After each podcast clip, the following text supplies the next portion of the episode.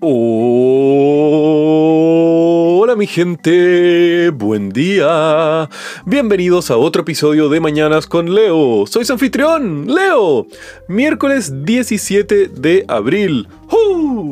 ¿Qué tal va todo mi gente? Espero que sus vidas sean cada día más emocionantes y cada mañana se estén levantando para hacer que estén un paso más cerca hacia una existencia relevante y entretenida. Porque, seamos honestos mi gente, solo tenemos una oportunidad, una vida de intentar hacer algo que valga la pena con nuestras vidas. Entonces, claro, dentro del limitado tiempo de existencia que tenemos como seres humanos, podemos intentarlo, pero al mismo tiempo es una cosa bastante reducida lo que tenemos de chances para poder hacer algo relevante con nuestro eh, tiempo aquí en esta vida. Porque cómo aprovechamos y desarrollamos nuestras vidas durante esta existencia biológica que nosotros tenemos es algo bastante corto y al mismo tiempo tenemos que hacer que valga la pena porque de lo contrario simplemente estamos dedicando nuestro tiempo limitado a qué? A seguir alimentando nuestra misma existencia para mantener el status quo de la misma forma que se ha mantenido todo. No, rechazo una vida en la cual tengamos que dedicarnos a eso.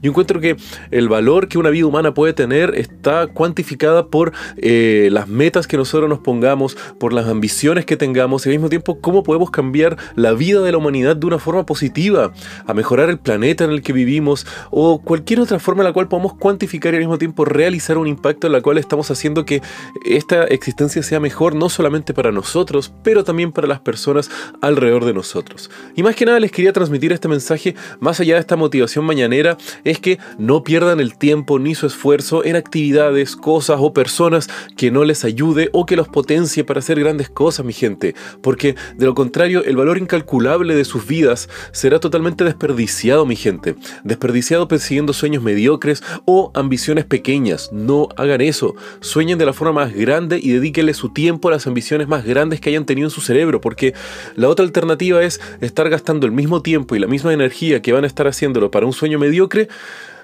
en resultados que posiblemente no se den en, eh, en algo trascendental y simplemente continuemos con existencias mundanas.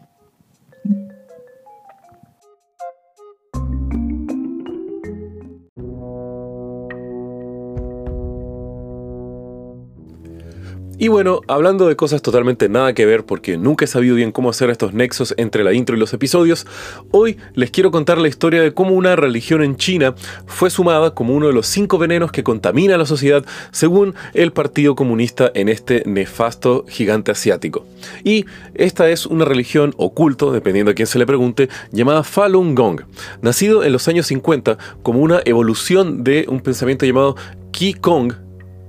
Qigong, perdón, eh, chino, es horrible, en la cual es una mezcla de distintas visiones religiosas, medicinas artesanales de la antigua China y al mismo tiempo combinando instructuras y eh, eh, herramientas y funcionamientos corporales como por ejemplo el tai chi y otros ejercicios bastante similares. El tema fue que debido a la represión brutal de la libertad de culto durante la, el genocidio cultural que fue la revolución cultural de Mao, el Partido Comunista comenzó a reformular este movimiento de Qigong para eh, sacarlo un poco del lado religioso y focalizarlo como simplemente algo más eh, direccionado hacia ejercicios y al mismo tiempo enseñanzas medicinales de la antigua China. Y de esta forma se mantuvo bastante laico el movimiento Qigong hasta que en 1992 un maestro eh, bastante conocido dentro de los círculos de Qigong comenzó a hacer una adaptación de estas prácticas religiosas, eh, medicinales y de ejercicio y lo comenzó a llamar Falun Gong o también Falun Dafa y se comenzó a popularizar esta práctica de ejercicios, meditación y un poco también de filosofía inyectada en la ecuación para eh, diseminar un poco los ideales de la verdad, la paz y la inclusión dentro de China. Y fue así como una pequeña organización, comenzando los primeros eventos a no llenar más de un auditorio de 300 personas, en pocos años llegaron a más de 100 millones de usuarios de Falun Gong en toda China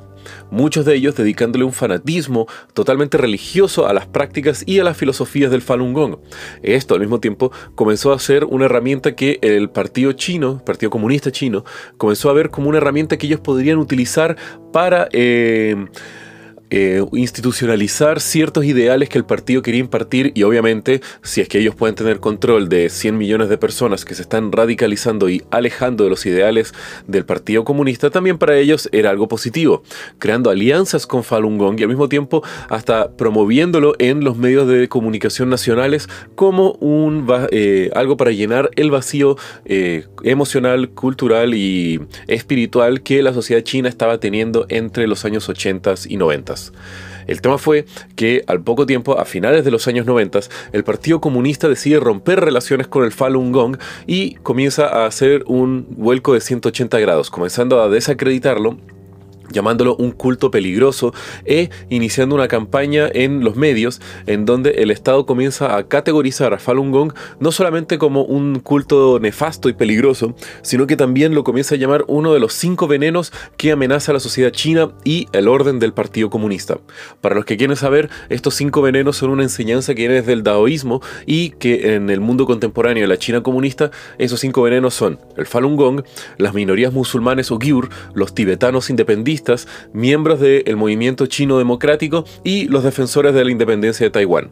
Prácticamente toda persona que se oponga al partido chino y piense en libertad y al mismo tiempo en democracia son considerados un veneno para la hegemonía del nefasto Partido Comunista. Pero bueno, lo peor fue que, además de esta campaña mediática y cortar todos los vínculos con la organización de Falun Gong, el gobierno comunista de China comenzó a reprimir de forma violenta a Falun Gong. Siendo esta una organización religiosa con tantos millones de practicantes y defensores, fue algo totalmente brutal. Se estima que decenas de millones de ciudadanos chinos han sido capturados y llevados a campos de tortura, arrestados sin orden judicial y al mismo tiempo se estima que casi 1,5 millones de seguidores de Falun Gong han sido asesinados para poder luego extraerse sus órganos y esto se debe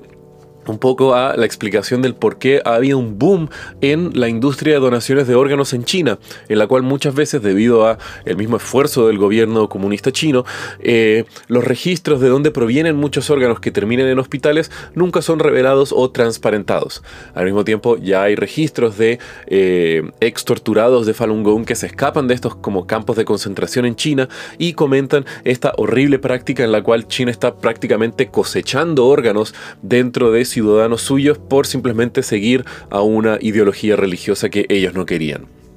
Ahora, esto sí podemos pensar que es prácticamente un genocidio dentro de China, esta persecución de los casi 100 millones de ciudadanos de Falun Gong, pero además el hecho sigue que estos seguidores eh,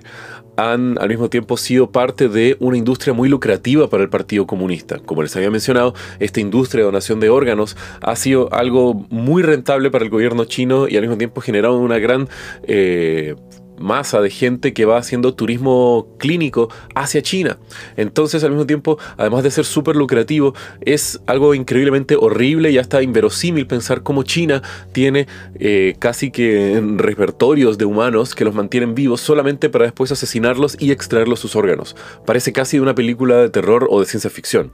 Pero al mismo tiempo, eh, Falun Gong no se ha mantenido de forma pacífica o aunque sea de forma estática, digámoslo. Pues las manifestaciones que se han hecho eh, siguiendo los ideales de la paz, la transparencia, Falun Gong ha movilizado millones de personas alrededor de todo el mundo para hacer manifestaciones no violentas en distintas eh, ciudades de todo el planeta para así poder visibilizar y mostrar los horrores, los horrores realizados por el nefasto comunismo chino. Tristemente, esto sigue siendo un tema que el gobierno chino niega o hace caso omiso, mientras que millones de personas siguen siendo perseguidas y torturadas por el régimen chino. Así que al mismo tiempo hay que considerar estos temas cuando estemos viendo que las grandes atrocidades del siglo XX son realizadas por distintos nichos de países y al mismo tiempo cómo podemos ver y ayudar para denunciar a China como uno de los peores regímenes existentes y al mismo tiempo en la defensa de las libertades de sus ciudadanos de poder practicar cualquier religión que se les dé la gana.